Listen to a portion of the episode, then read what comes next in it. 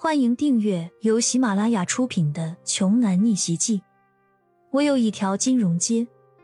作者：山楂冰糖，由丹丹在发呆和创作实验室的小伙伴们为你完美演绎。第八十九章。你们真的不打算放过我吗？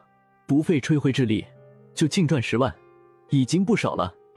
骄阳再次问向那几名保安。说实话，他是真心不想动用暴力啊。他一出手，轻者断筋骨折，重则那可就不好说了。然而，这些保安已经被金钱给暂时冲昏了头脑，而且十万块他们已经嫌少了。只不过是碍于胡蓉的权势，他们不敢接受刚才刘慧敏要给他们的三十万。一旦收下了，不就等于当众打脸胡蓉？彻底和胡家人闹翻脸了，谁敢这么啊？不想活命了吗？保安队长推了一下骄阳，冷冷的呵斥道：“少废话，快点走！”好好，别推，我自己会走。骄阳率先迈步走进了那个阴暗的角落里，几名保安互相对视一眼，露出狰狞的笑容。抽出腰间的警棍，走了进去。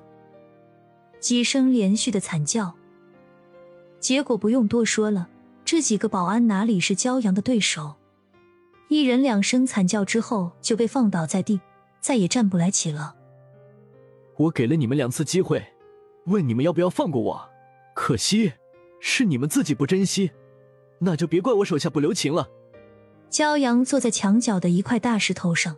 那几个保安痛苦的扭动着身子，趴在地上，连连向骄阳求饶着。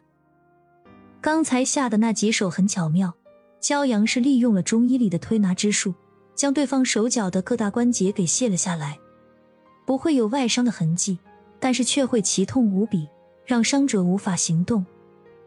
骄阳眼中金光一闪，是时候给那个无恶不作的胡疯子一点教训了。他不是想让刘慧敏家赔钱卖女儿给他吗？那索性，骄阳就让他们胡家这一次彻底血本无归吧，省着他们借权借势。喂，给我联系今天这个珠宝展会的主办方总负责人，还有模拟玉石最能说了算的那个一把手，总裁也好，董事长也行，让他们火速到展览馆的门口来见我，立即，马上，来晚的后果自负。骄阳直接打电话给庄九，他挂断电话后不久。一个戴着眼镜、头发花白的老者和一个五六十岁的外国人气喘吁吁的从会场里跑了出来，因为他们接到了一个来自玉石行业顶尖人物的电话，让他们尽快找到骄阳，并一定听从骄阳的任何指示。而且对方刻意重复了一遍“任何指示”这四个字，并提醒他们说，骄阳有足够的能力让整个亚洲的玉石行业重新洗牌。他们各自企业的未来，就是骄阳动动嘴一句话的事情，分分钟就可以让他们从此滚出这个圈子。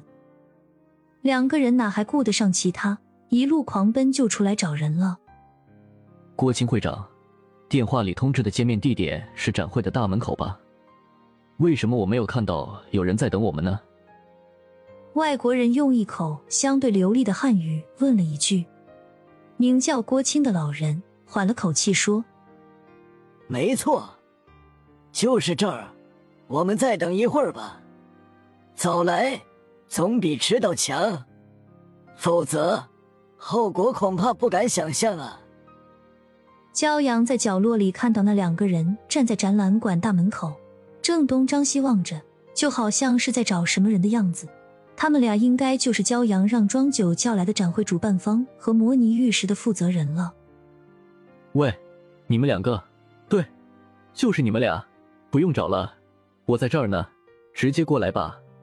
骄阳从大石头上站起了来，朝那位老人喊了一声。本集播讲完毕，想听更多精彩内容，欢迎关注“丹丹在发呆”。